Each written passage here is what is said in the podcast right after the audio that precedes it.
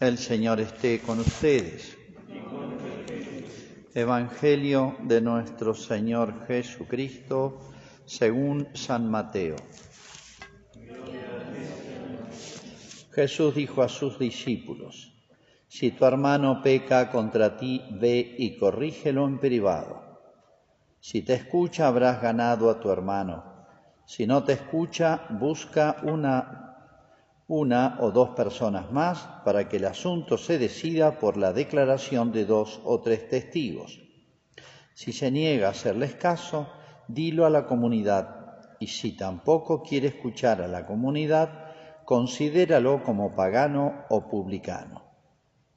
Les aseguro que todo lo que ustedes aten en la tierra quedará atado en el cielo, y lo que desaten en la tierra quedará desatado en el cielo. También les aseguro que si dos de ustedes se unen en la tierra para pedir algo, mi Padre que está en el cielo se lo concederá, porque donde hay dos o tres reunidos en mi nombre, yo estoy presente en medio de ellos. Es palabra del Señor.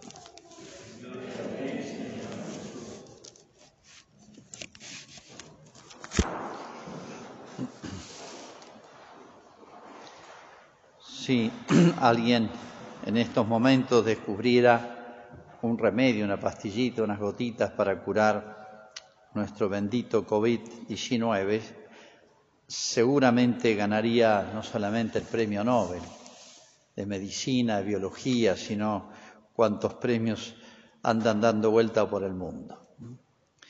Pero en realidad el problema más serio que está padeciendo el mundo simplemente ha quedado más a la vista en esta ocasión, por lo que estamos padeciendo, es la corrupción moral, diría yo, en todo el mundo. Y en nuestro país este, lo vivimos o lo vemos de una manera particular. Uno ya ha tomado la decisión de no escuchar los noticieros de la radio, de la televisión, porque realmente es una serie de calamidades donde se hacen eh, pésimos diagnósticos de los males que estamos sufriendo, más allá del tema de la pandemia, de los males estructurales, políticos, sociales, este, culturales, etcétera, se hacen pésimo diagnóstico y pésimos remedios.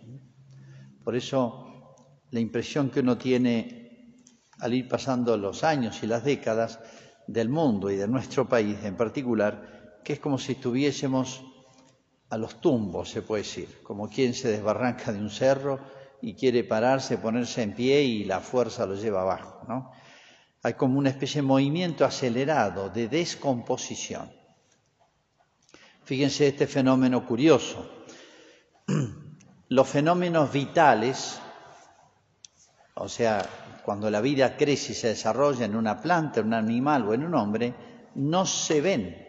Uno no ve crecer una planta de tanto en tanto la ve y ve las diferencias, o un, animalito, o un ser humano. No se lo ve crecer. Pero el movimiento de descomposición es rápido. Si un perro se muere en verano, sobre todo, uno dice al día siguiente ya hay mal olor, a los tres días ya está pudriéndose y a la semana está lleno de gusanos.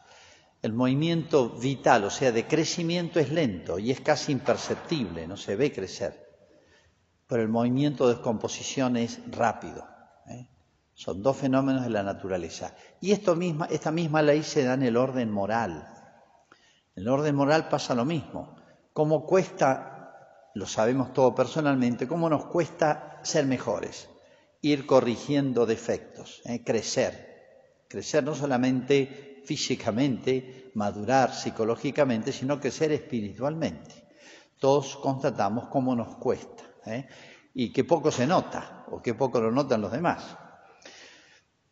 Bueno, una sociedad se puede decir una inercia mucho más grande. Cómo cuesta a un pueblo, a una cultura, una nación, una época avanzar, crecer, ¿no? Y qué fácil es derrumbarse, ¿eh? Una vida, una conducta, etcétera. Es muy fácil de caer, corromperse, un movimiento acelerado. Bueno, por eso este, para poder comentar el texto que quería comentar hoy de lo que se llama la corrección fraterna, eh, hago algunas precisiones. Una, de el más sabio de los antiguos, Aristóteles, que decía esta palabra simple y genial. Dice, el hombre es un animal político, son politicón. ¿Qué significa? No que le guste la política o puede traducirse animal social o ser vivo social, vital, que necesita la relación con los demás. Esta afirmación es muy sabia porque es como decir, ningún ser humano se basta a sí mismo solo. No solamente físicamente necesitamos padre y madre, sino para crecer, hasta madurar psicológicamente. Si una persona pudiera ser, esto es una película ciencia ficción, ¿no?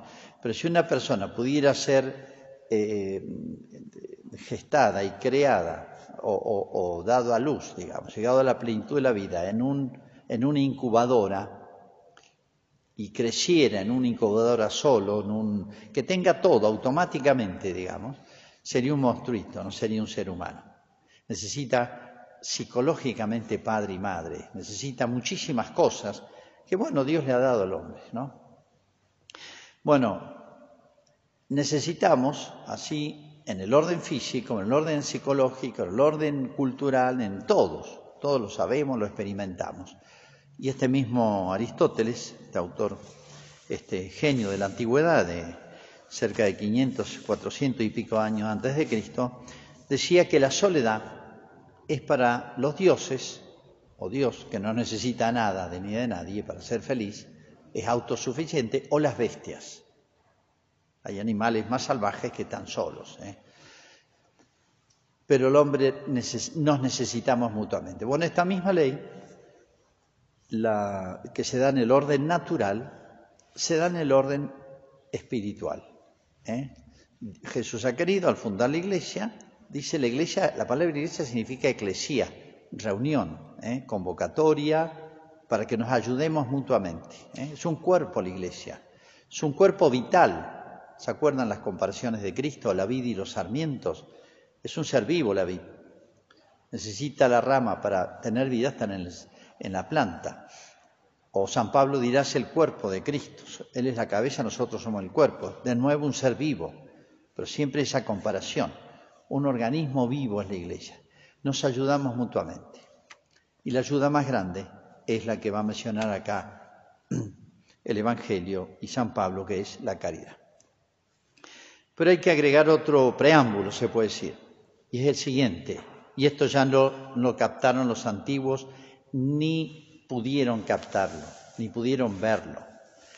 Y es, por así decir, el diagnóstico profundo de cuál es el mal de la humanidad. Y si no hay un diagnóstico bien hecho, no hay un remedio posible. ¿Cuál es el mal principal del ser humano? Todo ser humano tiene esa capacidad y es una, junto a la de pensar, es la más alta y va paralela. La de pensar es la de amar. Amar es dirigir la vida hacia, ¿eh? entregar hacia algo, alguien. Es la capacidad del hombre que junto con la inteligencia es justamente lo propio del alma, conocer y amar, pensar y amar. Es la esencia del cielo, seremos semejantes a Él, pues lo veremos tal cual es. Nos hará dirigir toda nuestra vida hacia Dios y por eso nos hará semejantes a Él. Y por eso el hombre es imagen y semejanza. Pero la enfermedad moral última del hombre, y esta es la genialidad, por así decir, eh, psicológico, moral, espiritual del Evangelio, que solamente trajo el cristianismo al mundo, es que esa capacidad de amar tiene dos opciones, nada más. Dos opciones últimas, nada más. O el amor a Dios, que debe crecer hasta estar por encima de todas las cosas, y ser con todo el alma, con todo el corazón, la mente y la fuerza, como dice la Escritura, o la otra opción, y no hay otra, es el amor de sí. Mal llamado egoísmo. El egoísmo es un aspecto nomás. El amor de sí es mucho más profundo, mucho más letal, se puede decir. O amamos a Dios y crecemos en esa dirección, o nos amamos a nosotros mismos, no a las cosas, sino a las cosas por nosotros. ¿no? Y eso es el diagnóstico más importante que ha dado Cristo, ¿no? Por eso el que quiera seguirme, niéguese a sí mismo. Bueno, decía que hoy estamos experimentando males o una corrupción casi diría mundial. Y en la Argentina, que siempre traemos todo lo peor que hay en el extranjero, lo traemos acá. Todo lo que no funciona en otros lados, lo traemos a la Argentina. Realmente nuestra clase dirigente este, es lamentable. ¿eh? Bueno, traemos toda la cosa mala y bueno, por eso la Argentina jamás se pone en pie. Y, detrás de un mal, aparentes remedios traen otros males. Bueno, el gran remedio lo trajo Jesucristo para toda la humanidad. ¿eh?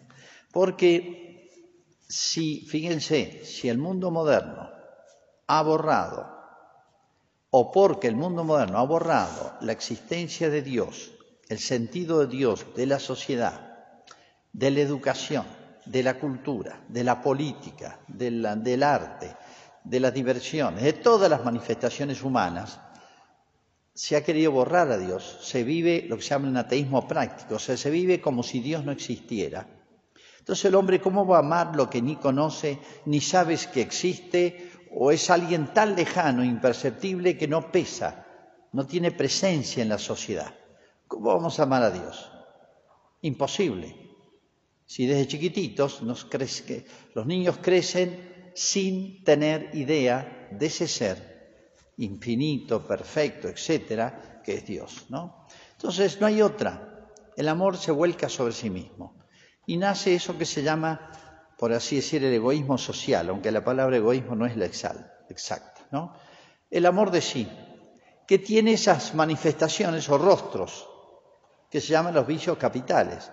La soberbia, el poder, la vanidad, la avaricia, la, gula, la lujuria, la envidia, la asidia, la ira, etcétera, famosos inclinaciones o vicios capitales. Y cuando eso, ese amor de sí, reina en una sociedad, estalla todo, porque es imposible si cada uno busca sus propios intereses, como decía San Pablo, y no los de Cristo, no los de Dios. Busca sus propios intereses. La sociedad se compone de un conjunto de amores de sí, egoísmos, digamos. Entonces explota la familia, explota el matrimonio, explota los grupos sociales, explota el, bien común, nada. O sea, esa vocación del hombre, esa inclinación del hombre a vivir en comunidad, por así decir, para ayudarnos los unos a los otros, explota. Es como si estallara una bomba. Entonces, bueno, quedan dispersos los fragmentos. Eso es lo que pasa en la sociedad. Y ese amor de sí puede ser de una persona, puede ser de un grupo, una banda de narcotraficantes, tienen algo en común, una especie de amor de sí, un egoísmo común, porque todos se necesitan para una obra que les conviene, les útil a todo, pero no es amistad entre ellos, es utilidad, no es amistad. Entre ellos son cómplices, se necesitan mutuamente, pero después que sacan sus, beneficios ya no es que estén unidos por algo superior, no es que se quieran el bien el uno al otro, se necesitan, se usan el uno al otro. ¿no? Y cuando ese amor de sí lo tiene alguien que tenga poder, es atroz, porque el poder fascina y atrae y es una de las concupiscencias más fuertes que hay. Y nacen los totalitarismos modernos. ¿Por qué casi todas las sociedades son totalitarias hoy? ¿Por qué los que gobiernan son unos déspotas? ¿Por qué manipulan la población? No buscan el bien común. Eso, es para los discursos de, campaña, de electorales. Ahora ya no soy de este partido, ahora quiero mi, provincia, mi país. Son discursos hechos que tienen que decirlo, pero jamás obran en consecuencia. ¿Por qué? Porque ese egoísmo puede ser de una banda o puede ser de un staff de gobierno. Buscan sus intereses. ¿eh? Entonces, cuando el egoísmo, el amor de sí reina, los propios intereses, sea de poder, sea de dinero, pobre sociedad. Es la manipulación del hombre, la manipulación de la familia, de los niños, de la salud, del dinero, absolutamente de todo. Hoy estamos viendo en todos lados, no solamente en nuestra patria, como grupos de poder, de intereses, que ya les sobra el dinero, quieren perpetuarse en el poder. Eso es lo que decía Fidel Castro, siempre lo decía y siempre lo aconsejaba. Y él quiso hacer escuela en América Latina. Hay que subir, textualmente decía, hay que subir por la bobería, la estupidez de la democracia. Y una vez que estás arriba, no largues el poder más. Manipular la justicia, manipular las elecciones, manipular la prensa, manipular la propaganda. No, no largues más el poder. ¿Eso qué es en términos cristianos? Soberbia, el poder. No es tanto avaricia, dinero le sobra, lo tienen toda mano. En otras palabras, cuando reina en la sociedad el amor de sí, porque se olvidó a Dios, no hay que esperar bienes sino males. Cada uno buscará sus propios intereses. Y el hombre se convierte en un pequeño monstruo. Y este es el, diagnóstico de lo que pasa en la sociedad de hoy, en la familia de hoy. Todos se preguntan qué pasa en los matrimonios, qué pasa en la familia, qué pasa en, en los grupos sociales, etcétera. Por qué no funciona ningún sistema, ningún plan de gobierno, ni la economía, ni la salud, ni la educación, ni la justicia, nada funciona, ni va a funcionar, pues ya no se busca lo justo, no se busca el bien común, cada uno busca sus propios intereses. Egoístas, bastardos, se puede decir. El gran remedio, ¿quién lo puso? Jesús, que hizo un buen diagnóstico e incluso puso todos los remedios. Pero a veces creemos que esta caridad, este amor de Dios que hablaba al principio, que es el gran remedio contra el amor de sí, ¿eh? porque no hay más que dos amores, este amor de Dios a veces pensamos que es una especie de cosa abstracta o sensible y que no tiene eh, eh, influjo en la vida cotidiana, en la vida práctica, y es lo más concreto que hay. Y voy a dar tres puntos sobre esto. Y ahora me acerco al comentario del texto. En primer lugar, es un gran acto de caridad o hace crecer la caridad o hace nacer, crecer y desarrollar y madurar la caridad auténtica, el amor a Dios, el soportar los defectos ajenos. El primer acto de caridad y de amor, soportar defectos ajenos. El hecho de la vida social, que somos eh, animales sociales, políticos, como decía Aristóteles, hace también que tengamos que aguantarnos mutuamente. Todos tenemos que aguantarnos mutuamente. ¿eh? Y siempre, aún hasta los amigos, hay que aguantarles cosas. Primer acto de caridad, y no es una estupidez, no es una tontera, soportar defectos ajenos. ¿eh? Yo no lo hago a veces. A un amigo no le soporta cosas, la deja pasar porque tiene más cosas buenas que malas. Pero hay personas que son insoportables, ¿no? Y uno dice, ¿por qué lo voy a soportar? ¿Por qué voy a soportar defectos ajenos? Y bueno, el cristianismo da la receta extrema, última y para todas. Y es por amor de Dios. Es como si dijera, Dios me dijera, mira, hacelo por mí. Esa persona no lo merece, hacelo por mí. Y claro, cuando uno piensa en eso, y es así, tal cual como nos lo dice Dios, uno dice, bueno, por Dios uno puede hacer cualquier cosa porque lo merece. ¿eh? Y esa es la gran regla, se puede decir, que nos puso Jesucristo, ¿no? Dice la Escritura, el hierro se afila con el hierro. El hierro se afila con el hierro y el hombre se purifica con el hombre. Si hay algo que hace crecer el corazón, el alma, es esto. Pero no hacerlo porque no tengo remedio, no hacerlo por tonto, no hacerlo por, por evitar males mayores, sino simplemente y generosamente por Cristo, por Dios. Si uno piensa todo lo que soportó Cristo de nosotros y soporta, recuerdan cuando se convierte San Pablo, escucha esa voz de Cristo que le dice, Saulo, Saulo, ¿por qué me persigues? O sea, el mal que hacía San Pablo, la obra mala de San Pablo, la sentía Cristo, se puede decir. Lo sigue sintiendo. Ya está en el cielo Cristo, pero se puede decir que sigue padeciendo en sus miembros, en su iglesia. ¿eh? Saulo, Saulo, ¿por qué me persigue? Pero podría poner el nombre nuestro, no el de Saulo ahí.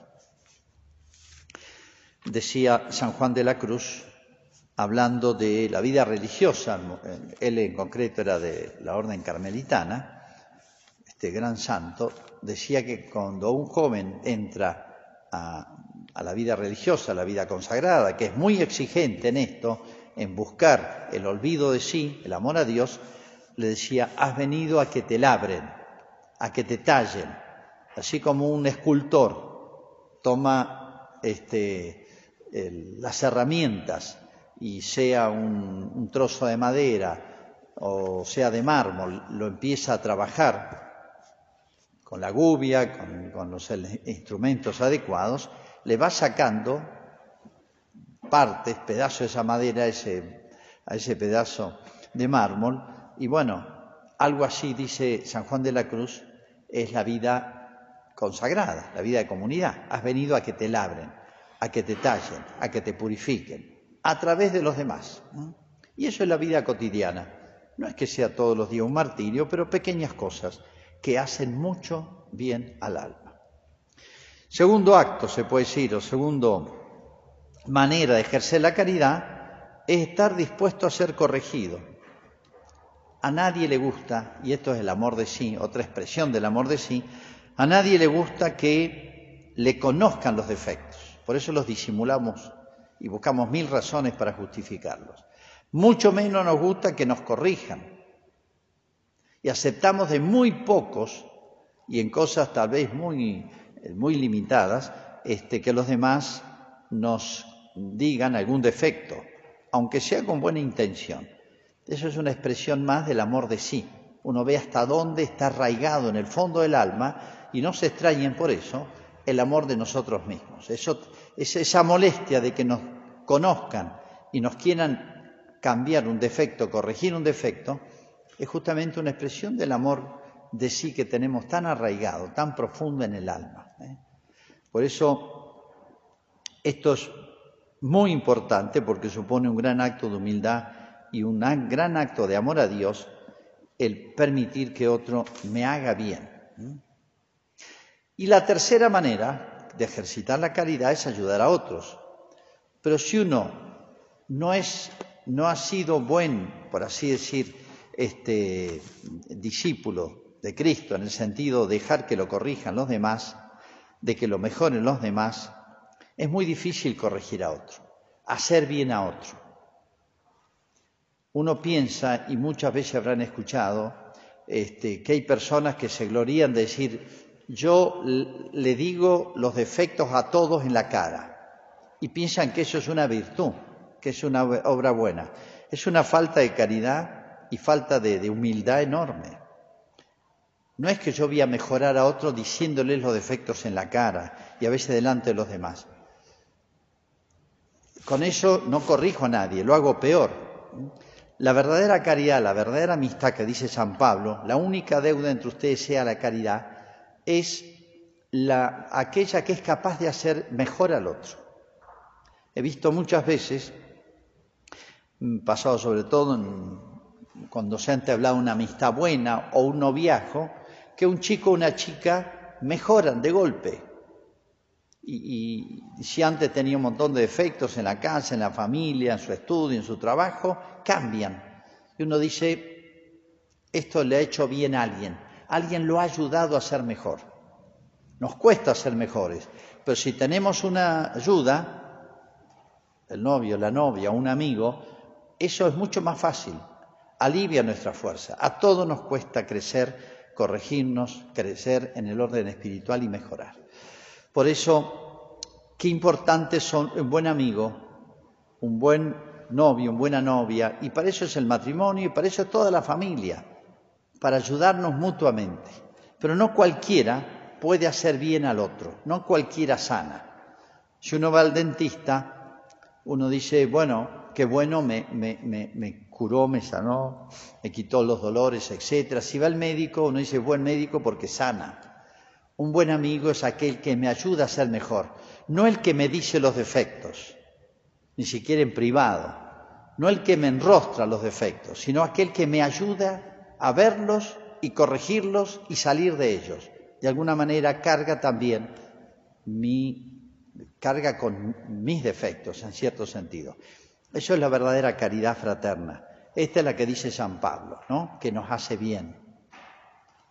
Por eso es tan importante en la vida los buenos amigos, los buenos compañeros, pero hay que primero ser buen amigo, buena pareja, buen esposo, buena esposa, buen hijo, padre, etcétera, porque entonces se alivian nuestras fuerzas y se hace todo más fácil. ¿eh? Ese amor a Dios tiene que motivar todas estas acciones y ese amor a Dios sería como el remedio a todos los males de nuestra sociedad, ¿eh? porque es lo único que es capaz de sanar, curar, eliminar ese amor de sí mismo tan fuerte que tenemos y que da origen, por así decir, a todos los males personales y que se hacen males sociales. ¿no? Por eso el gran remedio, porque hizo el, el gran diagnóstico, es el que trajo Jesús. ¿eh? Que quiera seguirme, nieguese a sí mismo, cargue su cruz y me siga. ¿eh?